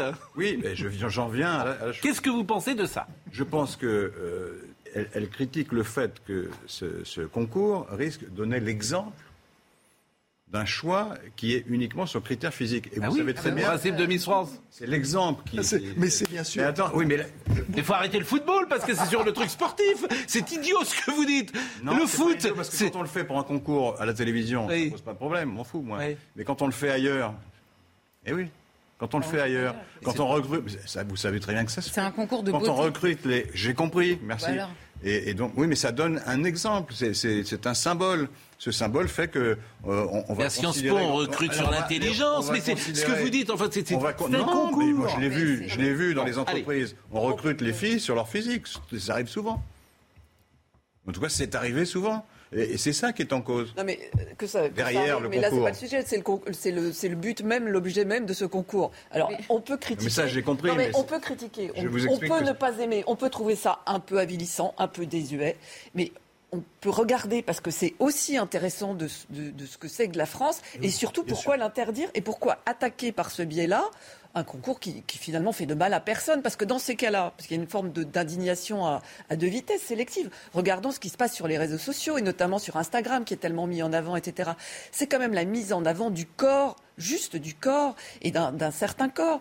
Et, et là, on, ne s'attaque pas du tout à, ça- à ce qui se passe sur les réseaux sociaux. Donc, effectivement, à travers cette attaque, on voit bien ce qu'on attaque, c'est euh, une certaine image de la France euh, qui serait un peu rétrograde, euh, réactionnaire. Non, non, je On- crois pas on que c'est ce peut- que vous venez de dire qu'on attaque, je pense. Ah bah. C'est-à-dire le fait que l'obsession du corps a des effets dangereux, Oui, mais enfin, Ah, mais notamment dans ces pour les cas-là, pas d'indignation C'est ce sélective. que je lis dans les journaux, en tout cas. Oui, bon, mais d'accord, Oui, pas d'indignation Oui, sélective. Et ça, si on n'a pas envie de regarder, on ne regarde pas. Il faut, il faut accepter de discerner les situations aussi. Là, on a affaire à un concours de beauté. On s'attaque à Miss France comme on s'est attaqué hier au Tour de France, en fait. Exactement. C'est exactement ça le ressort. Et il y a, il y a la question de fond dans, la, dans ce que j'appelle la bêtise totalitaire qui repose uniquement sur l'égalitarisme forcené. C'est-à-dire que c'est insupportable qu'il puisse y avoir une discrimination, en l'occurrence physique. Euh, euh, Pascal Pro parlait de l'entrée euh, dans euh, Sciences Po. C'est insupportable de pouvoir discriminer sur la question de l'intelligence. Donc on ne discrimine plus nulle part. C'est-à-dire qu'on ne sélectionne plus. Et moi, ça me fait penser systématiquement, je repense à cette phrase de Solzhenitsyn qui s'y connaissait un tout petit peu en totalitarisme et qui disait les hommes n'étant pas dotés des mêmes capacités, qu'elles soient physiques ou intellectuelles, s'ils sont libres, ils ne seront pas égaux. Et s'ils sont égaux, alors ils ne seront plus libres. Et on nage là-dedans en permanence. Et le sport, c'est vous ça. vous Mais trompez, si, bien Laurent, sûr, le le sport- principale revendication euh, Le- de, de tous les gens Oui. qui s'occupent des minorités, c'est l'égalité de droit. Mais c'est pas une minorité, les femmes. D'accord. Bah, Ah mais, vous êtes, ça, complètement mais- fou. mais Enfin, les, comme minor- ça. les femmes, c'est pas une minorité. Mais c'est très, mais vous êtes quoi Mais vous êtes devenu fou. C'est très révélateur. Les femmes, c'est pas une minorité. C'est très révélateur. C'est une majorité. Mais- dis- mais- mais- Alors, voilà. Disons que c'est une majorité discriminée. Vous êtes d'accord ou pas? Non, mais, mais à, à quel puisque, moment puisque, à- Les femmes sont une majorité discriminée. À quel oui, moment dans légère concours majorité, mais discriminée. Bien sûr qu'elles sont discriminées. À quel Vous- moment vous dans n'êtes cette- pas aperçu de ça, vous. Et, par exemple, euh, à salaire égal, travail égal, Bah oui, il y a une différence. On se demande d'où elle sort. Il n'y a pas une différence seulement parce qu'elles n'ont pas les mêmes postes. Il y a une à même po- à poste égal. Et euh, et, et- et jusqu'à une Laurent- date récente, jusqu'à une date récente, dans les, dans les conseils d'administration, euh, il y avait très peu de femmes. Est-ce qu'on peut Laurent, discerner les C'est combats une en fait discrimination. Laurent, d'abord, c'est le combat qui me paraît essentiel, le salaire des femmes, qu'il soit à égalité avec celui des hommes. Je trouve que c'est alors. la, la- la mère Ce ou le père de tous les combats. Franchement, je trouve que c'est euh, essentiel. Donc, euh, mais je ne dirais pas parce que euh, les salaires sont inégaux que c'est une majorité discriminée. Je ne, je- je- je ne dirais pas cela. Je- J'arriverai pas à cette même conclusion, mais j'y ai pourquoi pas. Les salaires sont inégaux. voilà. Et vous faites. en Est-ce fait, que c'est justifié qu'ils soient inégaux Mais c'est injustifié, exactement vous la le savez même bien. chose- Vous faites exactement Bon. la même chose que tout à l'heure sur l'immigration. Vous passez par un sujet qui, sur lequel on pourrait s'entendre intellectuellement pour euh, euh, balayer d'un revers de main tous les sujets intermédiaires. Et c'est comme ça que ça fonctionne depuis des années et des années, si bien qu'on est obligé d'accepter que Miss France soit attaquée parce que euh, il y a des femmes qui sont moins bien payées que des hommes à poste égal. Beaucoup moins d'ailleurs. D'autant que c'est, d'autant que Ces c'est pas, à mon avis, d'autant que le vrai débat, il n'est pas là pour Miss France. Ce qu'on n'aime pas dans Mais Miss non. France, c'est la représentation de la femme qui est proposée. C'est ça, c'est pas une question de salaire. Alors après, là, il y a discussion. Mais même vous, vous n'allez pas Miss- jusqu'au Miss bout. France me dérange pas. Donc vous- Ah bon, ben voilà. Et, et vous êtes. voilà, Ben voilà. de Mais, oui, ben c'est, tout. Donc, quand je vous dis en fait que vous pensez comme nous, quand je vous dis en fait. Mais Laurent, en quand je vous dis en fait que vous pensez exactement. Non, pas du tout, parce c'est que la preuve. vous avez découvert C'est-à-dire vous êtes obligé de discrimination. faire. Non, vous venez de découvrir qu'il y avait une discrimination envers les femmes. Ça, vous Bravo, vous êtes fort, vous. Mais non, mais en fait, c'est non, Après, c'est pas ça. après 40 ans de métier, On a vous ré- découvrez. non. Ah, c'est vrai, les femmes sont C'est pas pas bien du tout traitées ça, dans la Laurent. Geoffrin. On Ben a pas réagi sur- traitées. on a bien qu'on n'est pas réagi- d'accord là-dessus. On a réagi sur l'utilisation du mot minorité parce que là où vous avez révélé quelque chose, c'est vous que avez raison. les néo-féministes du ciel, comme disait le président Mao. Je Sauf suis que- d'accord. sauf Qu'est-ce que vous avez dit? Répétez, j'ai pas compris, j'ai pas entendu. Forme la moitié du ciel, comme disait le président Mao. Ah, ouais, bah, alors ça, écoutez, cette émission va fêter ses 5 ans, c'est la première fois qu'on cite Mao. Je veux dire, non. Une des citations les plus célèbres de Mao. Ah bah oui, je connais. Bon, je Il par ailleurs des défauts. Bon, en tout cas, je trouve ça. Ce que je veux, ce que je veux vous dire, c'est que ce que je trouve aujourd'hui, alors en plus, les médias ont un rôle là-dedans. C'est-à-dire que tu, tu mets, tu fais une publicité for- formidable à oser le féminisme. Mm. Je n'attendais que ça, bien sûr, parce qu'il y a aussi cette partie-là. C'est-à-dire qu'au-delà du combat de fond, il y a, également- bah, il y a le combat du marketing. vous le savez bien, on va pas se raconter de salade. Bon, moi, ce que je trouve dommage, c'est cette société, je vous dis d'aujourd'hui. C'est-à-dire que il va devant le palais des sports, je sais pas si c'est un palais des congrès à Caen, vous aurez des manifs. Vous aurez des gens qui crieront. Quand les filles vont passer, elles vont se faire peut-être insulter, etc. C'est ça qui. Ah, Mais c'est pour les protéger. minoritaire, et puis il y aura des millions de téléspectateurs. Oui, Ça aussi, là, oui, mais, oui, mais Anne, vous avez dit le mot. C'est-à-dire que les minorités actives. C'est-à-dire que dans tous les domaines, cette société est gangrénée par les minorités actives. Voilà. Qui ne représentent au fond personne. Il y aura 10 millions de personnes ou 15 millions de personnes, pas 15 d'ailleurs, plutôt 10 millions de personnes aujourd'hui. Les gens trouvent ça formidable. Etc. Et vous avez une poignée de personnes qui, au nom de la moraline ou au nom de je ne sais quoi, nous Non, au nom de expliquent l'égalité, ce qu'on c'est doit. Non, non, Alors, non, l'égalité, non. Dans ce cas-là, au nom de l'égalité, c'est pas un nom de faisons ça. ce qu'on C'est a dit. c'est mal les- C'est peut-être mal appliqué au C'est pas- concours. Laurent. En tout cas, C'est euh, pas un nom de ça, c'est c'est- c'est- Laurent, Non, Laurent. mais c'est au, c'est nom, C'est c'est de la, c'est c'est de nouveau la disqualification. Mais j'imagine, Pascal Pro, que vous avez vu, j'imagine. Pascal Pro, que vous avez vu aussi cette, photo avec, euh, entre deux personnes, voilà, euh, d'âge différents, pour, dans une grande marque de, de, de vêtements. Je ne vais, pas- les citer. Voilà, l'homme a 50 ans et elle euh, en a 20 ans de moins. Dans The Couples?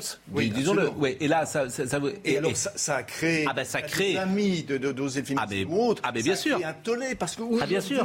Les hommes qui sont- un homme de peut cinq- nous dire bien sûr. Quoi faire, quoi Bien sûr. manger, Bien où sûr. dormir, quoi bouffer, Bien sûr. chier. Il n'y en a pas d'autres mots, etc. On veut tout nous dire. C'est-à-dire qu'il y a sûr. une pudibonderie permanente. Bien Il y a sûr. une morale qui nous vient, au- au- en effet, d'outre-Atlantique, qui est insupportable. Non, mais là, là où il a raison, c'est que, en l'occurrence, c'est Vincent Cassel. Vincent Cassel, qui a 55 ans, qui sera avec une fille de 20 ans, il va se faire traiter de prédateur à la fin. Ça va se terminer comme ça, je vous le dis.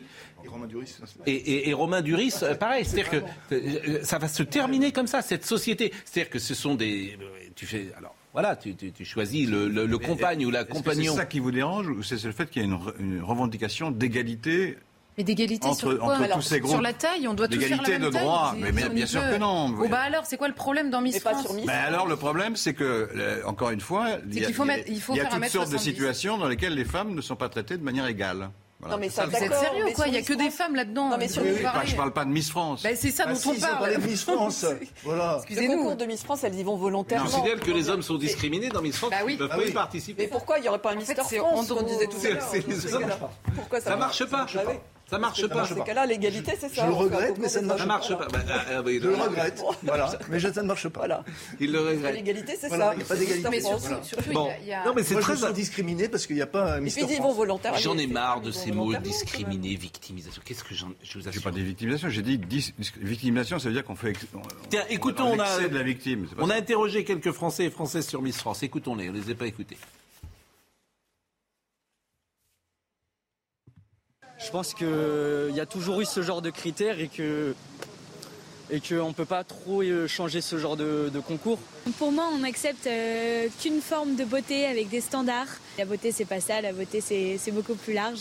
Euh, donc pour ça, oui, c'est c'est sexiste parce que toutes les femmes sont belles à, à leur, à leur image. Il faut peut-être euh, supprimer les barrières d'entrée au concours et permettre à tout le monde qui pense euh, être belle et pouvoir, euh, voilà, parce que chacun définit sa beauté, de se présenter. C'est intéressant ce qu'elle disait cette jeune femme parce qu'elle est représentative de son époque. Elle dit toutes les femmes sont belles euh, à leur image. Bon, ça c'est En manière, non? À leur manière. Oui, à leur manière. Bon, ça c'est le politiquement correct. Par exemple, si je veux bien, si je veux me faire bien voir, je vais sur un plateau de télé, et je dis, vous savez, toutes les femmes sont belles. Elles sont toutes belles à leur façon. C'est la beauté de l'âme. C'est Mm. vrai. Alors là, je fais un tabac. Bon, est-ce que c'est vrai ce que je dis? Je vous pose la question. Bah, on joue sur les mots. Et pareil, pareil pour les hommes, hein, je pourrais dire, est-ce que tous les hommes Oui, mais enfin, est-ce que Le mot beauté les ambigu, des, des- des- femmes qui concourent Voilà. dans, dans Miss France, c'est le critère euh, universel Non, mais Il peut y avoir, c'est vrai, On peut dire la même chose pour les hommes. hein, Est-ce que tous les hommes sont beaux et ça enfin, Bon, Quand même. voilà, c'est. c'est- On- on- Hélas. On oublie, on oublie juste qu'au départ, il y a, il y a le, le concours commence euh, par, euh, par euh, je crois, je ne vais pas dire de bêtises, mais je- il me semble par département, puis ensuite Bien après, sûr, etc. bien etc. sûr, bien sûr. Donc il y a, il y, a, il y, a, il y a un concours qui se fait, c'est-à-dire tout le monde Bien peut sûr. concourir au départ. Donc c'est euh, c'est beaucoup plus compliqué. Tout le monde peut concourir, mais j'imagine qu'il y a des gens qui ne concourent pas. Mais il y a des personnes qui sont en effet. euh, euh, mais, cette idée que le beau est partout, euh, ça aussi, c'est révélateur d'une époque. C'est pour ça que, en fait, euh, ce- ce- cet élément sur Miss France est extrêmement intéressant. C'est l'idée que le beau est partout explique pourquoi aujourd'hui le lait est de plus en plus présent dans nos vies. Parce que moi, je, pense, je trouve que ce qui est laid, la laideur, est de plus en plus présente dans nos vies, nous entoure de plus en plus. Voilà. Et je ne pense pas que ce soit alors, bonne la laideur euh, architecturale, la laideur euh, Ah, culturelle, la avez- intellectuelle. La- alors, alors, évidemment, je, je, je vais verser dans la polémique, mais vous prenez les goûts, par exemple, euh, en matière euh, d'aménagement urbain de Madame Hidalgo, c'est vraiment une sorte de festival de la laideur. Bon, Voilà. Mais par exemple, vous trouvez que les habillements euh, d'aujourd'hui, la manière dont sont habillés les hommes et les femmes, c'est c'est plus laid qu'il y a 30 ou 40 ans, par exemple où il y a... Non, ça, ça- ça dépend. Là- là-dessus- Ah non, mais vous me, moi, je cherche à Non, savoir non, où vous voyez la laideur. C'est dans, si, dans l'habillement, dans les... Si, dans- eh ben, il y, a- il y en a- y a parfois dans l'habillement, mais c'est pas c'est pas dans l'habillement parce que l'habillement a besoin en effet de, de- de se chercher. Hmm. Qu'est-ce qu'elle est à part euh, Ce les, travaux d'Anne Hidalgo Ce qui est c'est la- c'est l'architecture. Oui. c'est le- Par exemple, la, c'est la le très grande bibliothèque, vous trouvez C'est le c'est mobilier moche urbain, c'est. Euh, oui, ça, ça me, franchement, non, je je, je, je, je trouve pas. Mais ça, c'est mon côté. euh, euh, c'est pour ça aussi que j'aime beaucoup Madame de Fontenay avec son, son chapeau, même, même si elle est plus là pour Miss France. Ça, c'est mon côté euh, d'Anton Abbé. Je suis désolé, je l'assume. Vous êtes un conservateur. Vous trouvez que c'était mieux avant Que Versailles, c'est plus joli, par exemple, que la très grande bibliothèque Bah, Qu'est-ce que vous voulez? Oui, bien sûr. En revanche, en revanche, il y a d'autres œuvres contemporaines, architecturales, qui sont, qui sont très très belles. hein. Euh, si vous prenez piano, par exemple, c'est c'est c'est- Non, mais c'est pour ça vous dites le lait. donc, euh, moi, mais, le lait, le lait, Le lait. le lait contemporain, le lait est de- a de plus en plus droit de citer parce que l'on on nous explique que finalement, C'est- il ne faut pas avis, discriminer. exactement Voilà. le contraire. Les villes de France, il suffit de se promener en France. sont plus belles. Plus belles qu'avant, bien sûr. Ah bon Alors, je pense que vous vous promenez pas beaucoup. Voilà. Parce que Je le pense que- patrimoine, le patrimoine est, est- Je pense qu'il se promène pas investit beaucoup. dans le patrimoine, bien sûr. Non, mais. Mais par Il y a exemple, une blague, en fait. Paris, par exemple, Paris, par exemple, Comme quoi, c'est bien d'en parler. avant 1960, tous les bâtiments étaient noirs, Oui, comme du charbon. oui. C'était beau. Formidable. Et il y a un moderniste fou qui a dit, bah, on va peut-être les nettoyer, ce sera mieux. Oui, parce que on était exactement. c'est mieux, donc c'est plus beau. Donc déjà, ça, c'est plus beau. Non, mais on Aucun nettoyait- doute. mais vous, vous êtes allé. Dans la, par que- exemple, dans la cour du Louvre, il y avait un parking avec des voitures. C'était Bon. beaucoup plus beau que la pyramide, c'est sûr. Ça, Et, vrai, et vous, trouvez, vous êtes allé par exemple, euh, vous êtes entré dans une ville en France par euh, le périph ou par euh, l'autoroute euh, ah oui, les périphéries, c'est autre chose. Moi, Bon, je parle et- du et- centre-ville. Non mais vous avez vu euh, l'abord des grandes villes, Ouais, ce bah, que sont ma devenues- ville, euh, Grandville, c'est une ville que je connais bien. Oui, oui. Elle est plus belle aujourd'hui qu'elle était il y a, il y a- il y a 40 ans. Oui, mais c'est Grandville. indiscutable. Mais- mais- Tout le monde le reconnaît d'ailleurs. Mais c'est que c'est grand Donc, le- donc on est entouré par la laideur, non Les bonbons sont à grande ville. Non, Non, mais mais comment écoutez- c'est horrible l'entrée des villes aujourd'hui. L'entrée des villes avec les trucs, c'est- les grandes surfaces, les magasins, tout ça, c'est juste laid. C'est vrai qu'avant. Avant, il n'y avait pas d'usine, ça n'existait pas non plus. Non mais c'est laid. On peut. Alors c'est utile sans doute, mais dites pas que c'est beau. C'est laid. C'est laid. Euh, qui s'en va Alors. euh, C'est moi. Oh, pourquoi vous partez Oh, mais- bah, Parce qu'à chaque fois qu'on a un que c'est livre. chacun son tour. Voilà, c'est chaque. Voilà. Vraiment, je suis. Donc, euh, c'est c'est un bon. déchirement à chaque fois que quand quelqu'un part, parce que Chantal Delsol a écrit la fin de la chrétienté. Ça, ça m'intéresse. La fin de la chrétienté. Pourquoi vous souriez? Rien, je, je, pas. je- Vous avez je- souri. je souris par anticipation parce que Vous avez souri. je sais ce que vous allez dire. Mais- Je connais par cœur. Échanger les rôles, en fait, c'est chacun. ah oui. Hein Ah ça, ça serait Échanger génial. les rôles, ça serait bien, moi, je trouve. Ça, vous- ouais, il y a des émissions. Politiquement. Ouais, non, on change. Vous allez, moi, je vais parler. Je vais parler comme Geoffrin et vous allez parler. euh, Je sais pas si vous y arriverez, hein, c'est difficile. Bah, parler aussi à droite que vous, j'arriverai jamais. vous êtes pas. Vous non plus, vous n'y arriverez pas. Ah, mais moi, moi, j'arriverai complètement parce que vous. À donner des arguments de gauche, non. Mais vous avez, vous avez Plus fort que vous. mais Mais, râler, mais c'est- la duplicité, vous l'avez dans vos veines depuis toujours, donc c'est assez facile de parler comme un homme de gauche, puisque vous ne pensez pas ce que vous dites. Moi, je peux faire ça aussi, hein, toute ma vie. La duplicité, je veux dire, c'est J'ai toujours pensé la c'est- même chose. c'est- dans votre ADN, les gens de gauche, la duplicité. C'est ce qu'il a dit d'ailleurs, Voilà, de temps en temps. déclaration C'est-à-dire que tu, moi, ce que j'aime bien, c'est les grandes leçons. Et puis après, tu rentres dans la vie privée des uns et des autres, et puis tu t'aperçois que le type, il a pas payé la pension alimentaire, il se conduit n'importe comment. Mais, non, mais je parle pas de vous, hein, bien sûr. Ah bon, d'accord. Mais, mais, mais, mais, mais, mais, mais c'est vrai que c'est toujours intéressant d'être confronté au réel. C'est c'est- vous voulez dire que les gens de droite euh, qui ont un mauvais comportement dans la vie privée, c'est normal puisqu'ils sont de droite, c'est ça que vous voulez dire? On va marquer une C'est pause. pas très bon pour les gens de droite ce que vous Ah, dites, hein, attention. Hein. Parce que, non mais juste Oui. sur, sur cette question, parce que en effet, c'est la question du rapport à la morale imposée Bien aux sûr. autres. Et là, c'est ça qu'on n'a pas, sur lequel on n'a pas insisté dans cette histoire de Miss France, c'est que c'est des femmes qui sont majeures, Oui. qui participent à un concours de beauté. Cette jeune fille a raison, évidemment, qu'on peut trouver Mm. une beauté, notamment intérieure. On, on- on- enfin, c'est- c'est- je n'irai pas sur le terrain de la moquerie là-dessus. Elle a raison. Seulement là, c'est un concours de beauté physique. Et là, ce qu'on est en train de dire, ce que vous justifiez là aujourd'hui de, de la plainte d'oser le féminisme. Non, non, mais il faut que je fasse la pause. Non, Là, on est, on trop en c'est retard. là. Pas la rééducation question du concours. pour- Là, c'est la catastrophe. Faut vraiment euh, la catastrophe. Ah, on là, bonheur on, euh, vous, voilà, oui, c'est- non, mais on, on continue la discussion, mais euh, la pause à tout de suite. La fin de la chrétienté, Chantal, Chantal Delsol, que vous connaissez, euh, professeur émérite des universités en philosophie, membre de l'Institut. Vous êtes également euh, chroniqueur ou chroniqueuse, je ne sais pas comment on dit au Figaro. Que vous voulez. Euh, vous êtes l'auteur d'ouvrages de philosophie, d'essais, de romans, traduits en une vingtaine de langues. On va en parler tout à l'heure parce que Robert Sebag nous attend déjà et je sais qu'il est très pressé. Simplement, je lis euh, un extrait. Après maintes hésitations, j'utilise ce mot glaçant, agonie, car la mort de la chrétienté n'est pas loin de là une mort subite. D'ailleurs, sauf exception, les civilisations ne connaissent pas de mort subite. Elles s'éteignent peu à peu, en de nombreux soubresauts. La chrétienté se bat depuis deux siècles pour ne pas mourir, et en cela consiste cette agonie émouvante et héroïque. Et quand on agonise, on, on meurt forcément ou on peut, on peut, on peut repartir, Euh, le- si oui. j'ose dire? L'agonie, c'est la lutte pour ne pas mourir qui se Oui. termine toujours par une défaite, par définition. Mais évidemment, euh, est-ce qu'une civilisation, euh, est-ce que pour une civilisation c'est toujours comme ça?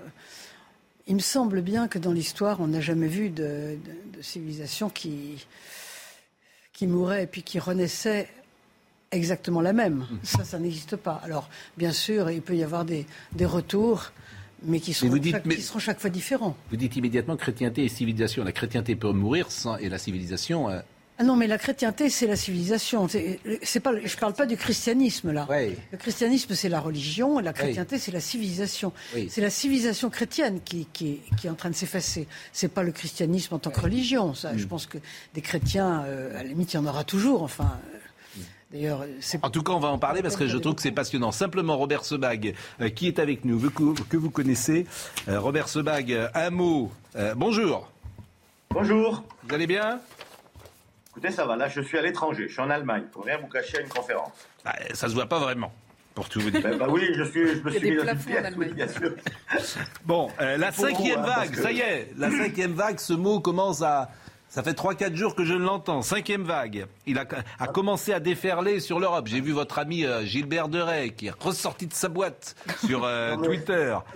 Non, Pascal, Pascal, d'abord, on se calme. On se calme. Il y a effectivement une petite augmentation. Je rappelle quand même que le taux d'incidence sur 100 000 habitants, il est en dessous de 50 au niveau national. Il y a quelques départements, effectivement, mais quand on les regarde de près, à part les Bouches-du-Rhône, c'est 70, 65. Ça, c'est une première chose. Deuxième chose, il n'y a pas une augmentation massive au niveau hospitalier, et en particulier en termes de soins critiques, de réanimation. On est à peine au-dessus de 1000, tant mieux. Il faut effectivement rester extrêmement vigilant. Il y a quand même un taux de vaccination important. Ce qui m'inquiète un tout petit peu plus, c'est ce que je vois dans les autres pays d'Europe. J'ai regardé l'Angleterre où on est à 40 000 nouvelles contaminations, avec un taux de vaccination qui est exactement le même que celui de la France. Mais on a tout ouvert en Angleterre, c'est-à-dire qu'il n'y a plus de gestes barrières, il n'y a plus de distanciation sociale, il n'y a plus, euh, si vous voulez, le, le- le- rite de, de- se laver les mains. Effectivement, il y a des contaminations, il n'y a pas d'augmentation de la mortalité. Et donc là, ils en sont aujourd'hui, si vous voulez, en Angleterre, à préconiser la fameuse troisième dose. Alors chez nous, en France, si vous voulez, la troisième dose, elle est, prioritaire pour les personnes de plus de 65 ans, six mois après la deuxième dose. Le temps va passer et il va y avoir une réduction de l'immunité chez les personnes plus jeunes et d'autres personnes à risque. Donc il faut être vigilant. Nous préconisons, et je préconise, une sérologie parce qu'il y a une grande variabilité d'un individu à l'autre sur la protection. Donc c'est pas pas du systématique. Donc regardons ça. Alors c'est vrai qu'il y a un relâchement en France, ce qui peut expliquer on est passé de, en moyenne de 3000 contaminations, 3500 jours à un peu plus de 4000. Donc effectivement on dit ah ben il y a 15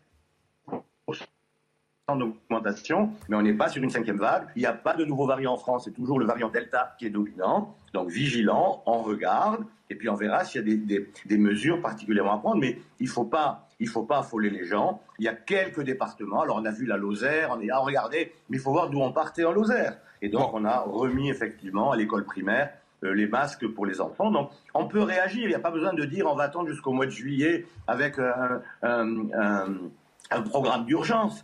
Euh, D'abord, on a enjambé l'élection présidentielle. Je trouve que c'était une grosse maladresse de dire, euh, euh, parce que les gens euh, qui étaient contre le pass sanitaire ont dit, voyez, on nous a dit que c'était temporaire, regardez, c'est jusqu'au mois de juillet.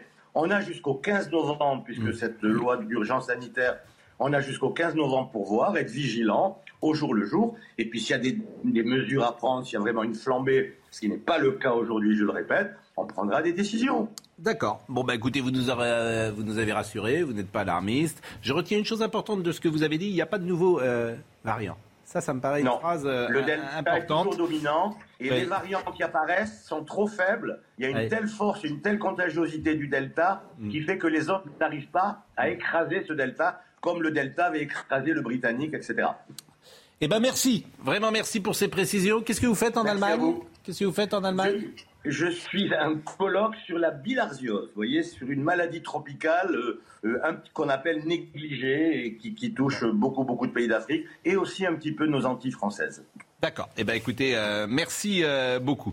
Euh, Chantal Delsol, donc la fin de la chrétienté. Alors vous venez de préciser chrétienté, euh, c'est pas christianisme. Non. Euh, ça c'est important de, de le dire. Mais en même temps, vous écrivez la chrétienté ne parvient pas à se moderniser. Et là, j'entendais dans cette phrase le christianisme ne parvient pas à se moderniser. Vous dites naturellement, il y a eu des tentatives pour adapter la chrétienté aux idées modernes qui déferlaient et s'imposaient de toutes parts. Au XIXe siècle, ce furent Charles de Montalembert et le courant du christianisme libéral. Pourtant, jamais ces adaptations ne parvinrent à une cohérence stable. Toujours, il s'agit d'accommodement aux senteurs de trahison.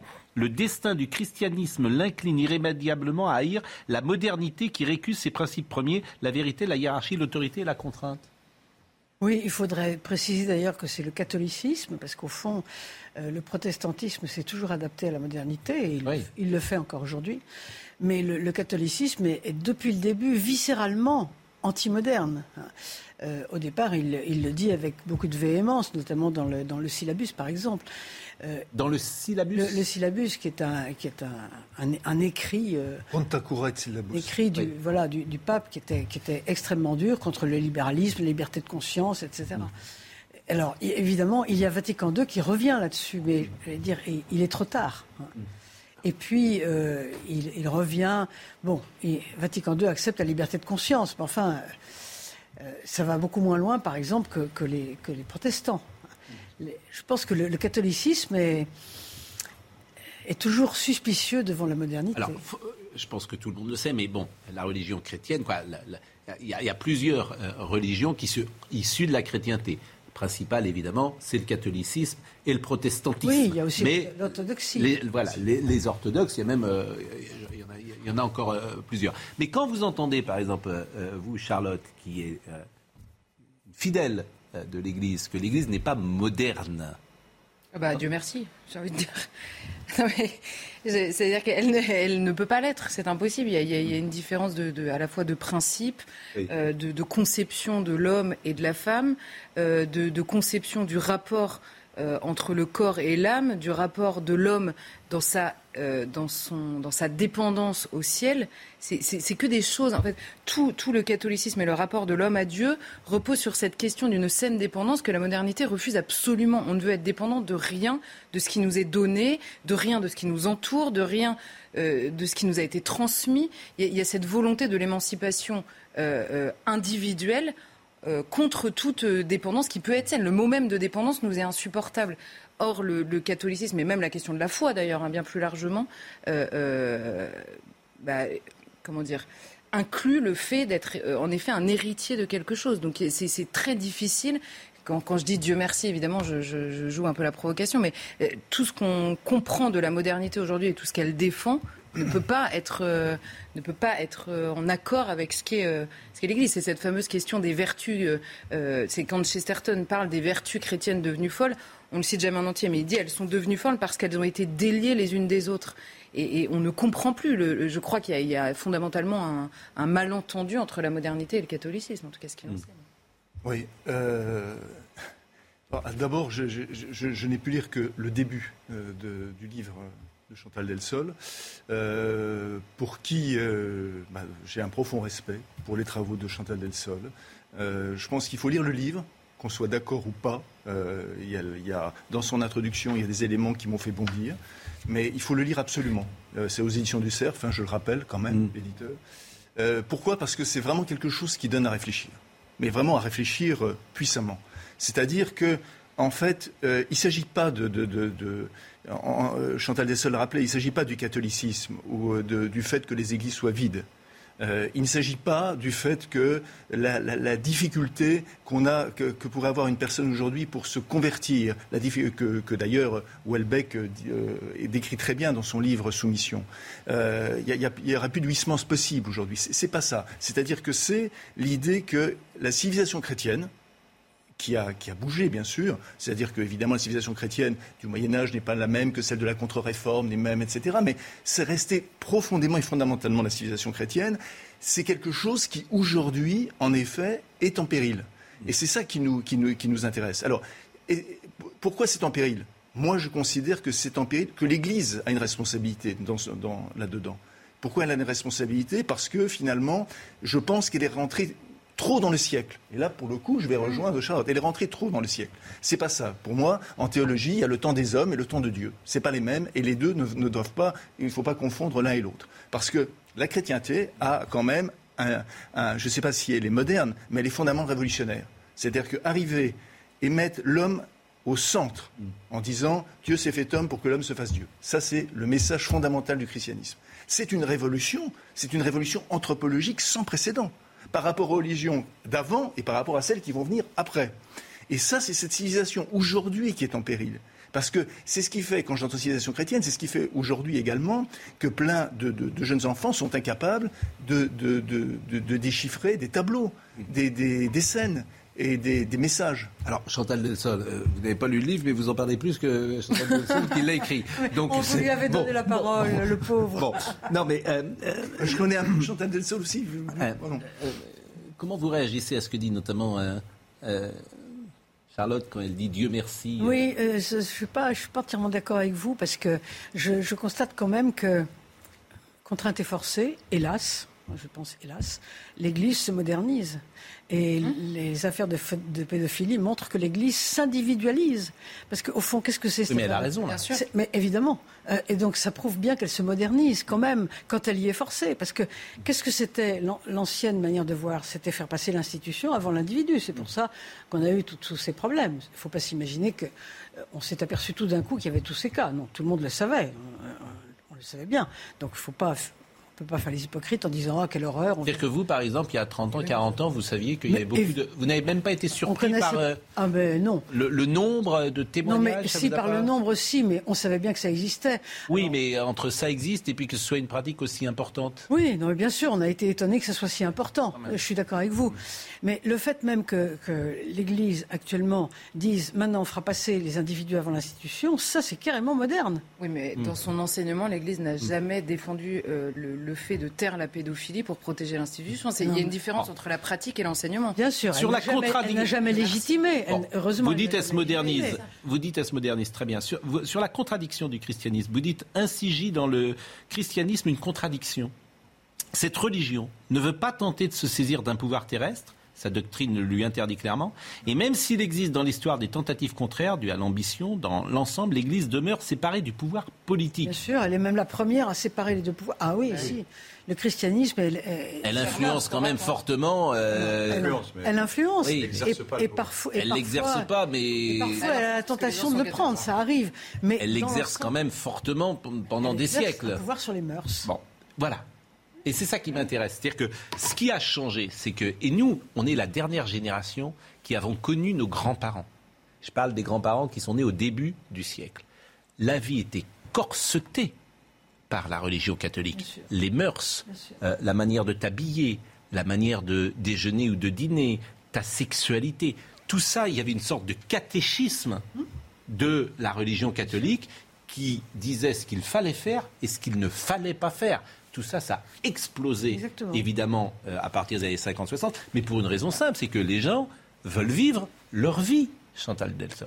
Ils ne veulent pas vivre avec un, un code. Pourquoi de- Parce que vous pensez qu'avant, les gens ne voulaient pas vivre leur vie ah, je pense qu'avant, effectivement, des femmes euh, restaient euh, toute leur vie avec un type, et Mauriac raconte ça très bien, euh, qu'elles détestaient parce qu'elles n'avaient pas le choix et que euh, elles pouvaient pas, elles étaient coincées, quoi, et elles traversaient la vie euh, euh, parce que euh, euh, elles n'avaient aucune autre force des solution. institutions, là, euh, effectivement. Bah, je parle de, de- de choses très concrètes et, et, et- et on ne divorçait pas. Il y avait plein de gens qui ne divorçaient pas parce que euh, on a même dit en 74 qu'un président de la République, euh, Giscard, ne euh, fallait pas qu'il divorce Mais- parce qu'il n'aurait pas pu être élu. Donc, ne peut pas dire que C'est ça que je- ça s'est arrêté parce que les gens euh, voulaient vivre leur vie. Ça s'est arrêté parce que les gens ne croyaient plus suffisamment pour accepter de, de, ne, plus, vi- de ne pas vivre leur vie. mais là, c'est l'œuf et la poule. Tout ça. Ben non, non.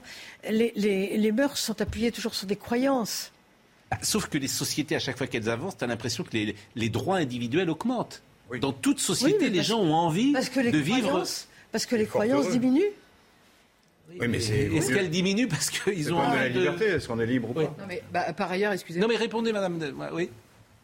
C'est une question, je trou- je trouve intéressante, les croyances.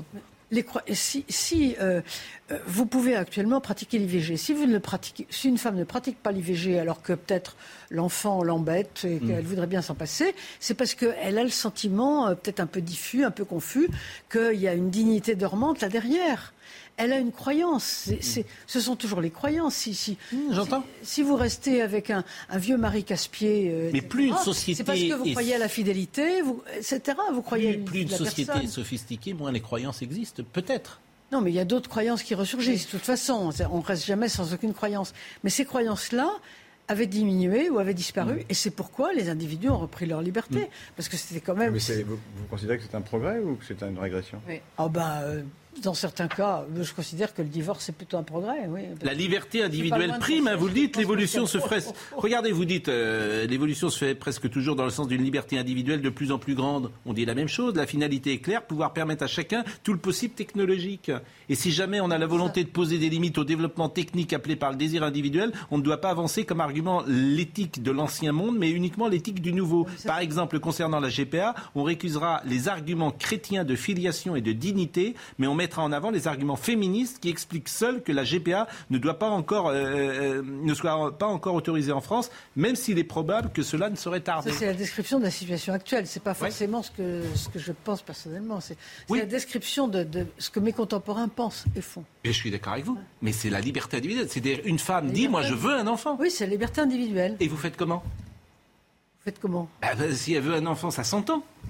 Ah ben oui, oui, ça s'entend, mais enfin, euh, on ne peut pas avoir, on ne peut pas avoir tout ce qu'on veut. Enfin, notre volonté n'est pas. Pourquoi ça affaiblit la société et puis, et puis euh, la société existe. Oui, mais bonne question. En quoi ça affaiblit la société la liberté Qu'une femme dise Moi, je veux un ah enfant par GPA. La liberté n'affaiblit pas forcément la société. Ah ben, le, problème de la GPA, c'est quasiment un problème d'esclavage. Hein.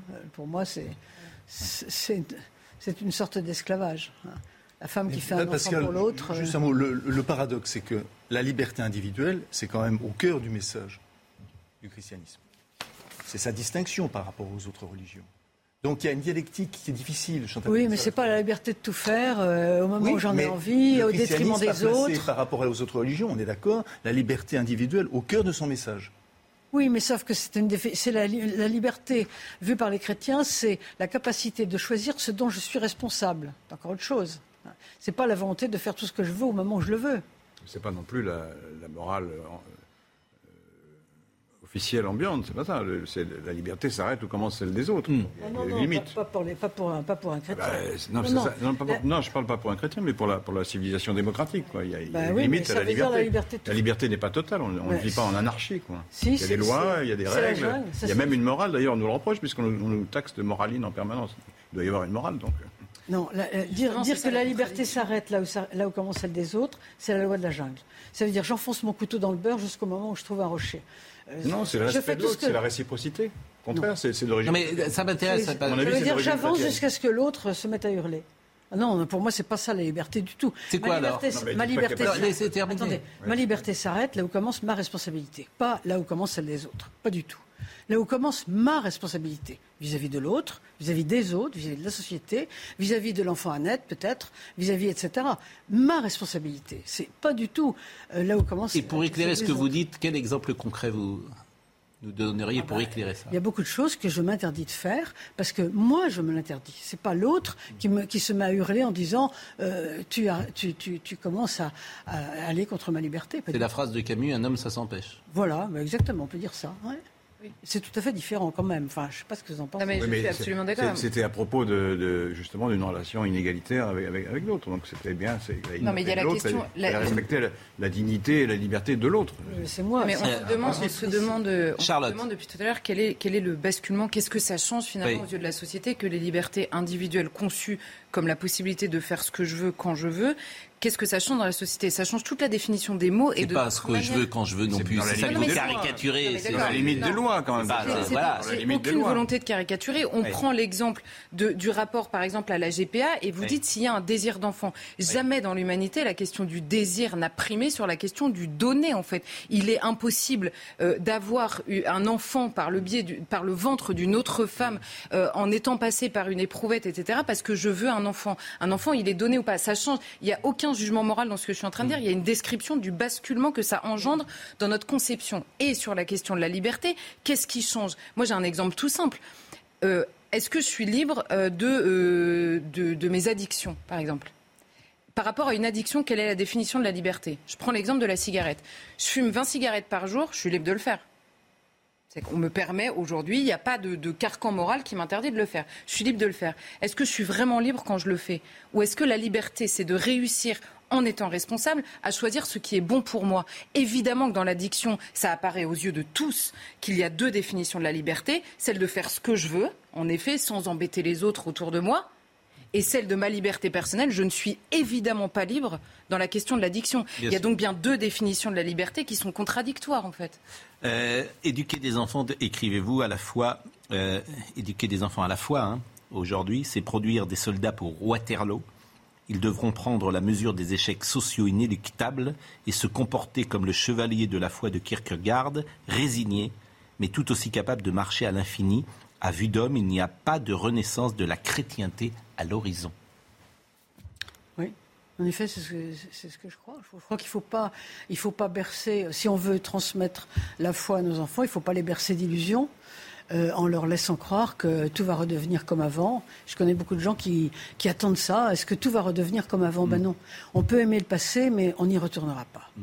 Donc euh, il faut. Et vous ne pensez pas, pas que. la peine non plus d'être complètement pessimiste. Mais... Vous ne pensez pas que euh, des traces de cette chrétienté vont infuser encore longtemps dans notre civilisation, dans notre manière de vivre, et que même euh, par rapport à ce qu'on voit aujourd'hui et l'influence d'autres religions, il puisse avoir un retour précisément des valeurs ou de la civilisation chrétienne comme une opposition à ce qui peut se passer aujourd'hui. Oui, vous avez raison, ça pourrait revenir, mais à ce moment-là, ça viendra d'en bas, ça viendra de ceux qui sont les témoins, des chrétiens qui existent, qui, existeront encore, ça, moi j'y crois tout à fait, mm. mais qui seront les témoins et qui montreront que ça marche mieux comme ça, qu'on est plus heureux comme ça, avec ces référents-là. J'aime pas trop le mot valeur. Mm. Euh, mais ça, ça ne viendra pas d'en haut. Ça ne viendra pas d'un pouvoir. Les comités d'éthique, qui sont euh, formés de, X personnes de toutes religions différentes, ou non-religions d'ailleurs, je pense que ça va rester un bon moment. On ne va pas revenir à des assemblées d'évêques qui font la morale des sociétés. L'inversion des mœurs dessine des sociétés différentes et le passé, même récent, est devenu un pays étranger. L'ampleur de la métamorphose, qui retourne 16 siècles de chrétienté, avait déjà été comprise par Peggy il y a un siècle. Le monde a moins changé depuis Jésus-Christ qu'il n'a changé depuis 30 ans. Il y a eu l'âge antique et biblique, il y a eu l'âge chrétien, il y a l'âge moderne. Ça, c'est Peggy. Pour Peggy, le moderne, vous savez, c'est quasiment euh, quelque chose de, diabolique. Quand il dit le moderne, c'est. Mais je, crois qu'il a raison. Il a senti quelque chose qui ne s'était pas encore produit à son époque. Mm. Et qui, s'est passé, qui s'est produit euh, là dans les années 50-60. Ce que j'arrive pas à, voir, c'est si vous euh, trouvez que pour la société, c'était la question aussi de Laurent, est-ce que c'est une bonne chose? Alors, pardonnez-moi d'être binaire et d'être un peu euh, manichéen. Est-ce une bonne chose ou une mauvaise chose euh, cette disparition de la chrétienté selon vous? Mais Vous ne pouvez pas raisonner comme ça. c'est pas possible. Il n'y a, pas. Pourquoi? Mais parce qu'il ne faut, pas, faut pas être manichéen. Bah, il y a des euh, choses déjà qui conviennent à certaines époques. Je pense que euh, on, ne peut plus euh, accepter ce qui se passe dans la dissimulation des actes pédophiles. je pense que le, divorce ne peut pas être interdit. Ah oui voilà. Donc ces mœurs, parce quoi, que, parce que les choses, les choses changent, les ah choses. Donc il faut bien. Je, pense que peut-être que l'Église pourrait changer. Hein. Mmh. Pour l'instant, c'est pas le cas. Mais peut-être qu'elle. Je pense qu'il serait bon que l'Église donne plus de place aux femmes, par exemple, parce que euh, je pense que s'il y avait des femmes qui. Euh, qui, avaient... étaient prêtres, par exemple. Ça, je ne sais pas. Je, je, dis, je, suis pas théologienne. Mais si, si, elles avaient un réel pouvoir, euh, je pense que les choses se passeraient par mieux. Par exemple, le mariage des prêtres, vous pourriez imaginer. oui, l'ordination des hommes mariés, oui. Mm. L'Église bon. imagine aussi, hein, si je puis me dire. En tout cas, je trouve que votre. c'est un livre vraiment d'abord. Salubre. Et puis, je, le dis souvent pour les téléspectateurs, quand même, je, pense aux téléspectateurs. C'est, euh, il y a beaucoup de pédagogie dans votre livre. Il y a, je suis un vieux prof, vous savez. Voilà, il y a une volonté, exactement. Ben, c'est formidable, les vieux profs. De ah oui, vous êtes bien pas vieux, mais, ni vieille, mais euh, c'est formidable de euh, transmettre, en fait, et cette émission, j'espère qu'elle peut permettre à, cela. Que, que je, vous lis et, je vous ai compris. Donc si moi je vous ai compris, je vous dis que plein de gens, mais non, mais c'est vrai, euh, peuvent, peuvent, peuvent comprendre et c'est vraiment passionnant. Et l'écriture, et l'écriture, et l'écriture est, formidable parce qu'on sent une indignation retenue, la même qu'il y avait chez Clavel. Ah. Monsieur les censeurs, bonsoir. Oui, et Dieu euh, on va terminer, on va, on va terminer, on va terminer cette émission. On va avoir une pensée pour notre ami. Excellent ami même, euh, notre ami Bruce Toussaint, qui traverse une euh, période douloureuse. Et si je le dis, c'est parce que lui-même a rendu public ce qui euh, malheureusement est arrivé à sa famille. il a tweeté il y a quelques heures. merci pompiers de Paris et la police du 15e arrondissement qui sont intervenus hier très vite pour tenter de ranimer ma maman, victime d'un infarctus en pleine rue en vain. Votre bienveillance et votre professionnalisme m'ont fait chaud au cœur dans cette épreuve. Euh, Bruce, euh, qui est passé par cette maison, fait partie euh, des journalistes que nous aimons bien, que j'aime beaucoup, que tout le monde aime d'ailleurs. C'est pas si fréquent dans notre profession, qui est à la fois un grand professionnel et un homme de qualité, qui a beaucoup de gentillesse, d'empathie. Et donc, on pense à lui et à sa famille dans cette épreuve si douloureuse. je vous remercie grandement. Euh, je rappelle votre livre, La fin de la chrétienté. J'étais, euh, c'est, étonnant, c'est vous qui avez choisi la. Oui, euh, on m'a donné une quinzaine de possibilités. J'ai trouvé que ces poissons qui transforment en oiseaux, c'est carrément significatif de ce que j'ai appelé l'inversion normative. Sur laquelle on pourrait revenir, l'inversion normative et le nouvel âge. Mais vraiment, j'ai trouvé cette couverture à l'édition du CERF très intéressante. Merci à Marine Lançon qui était avec nous.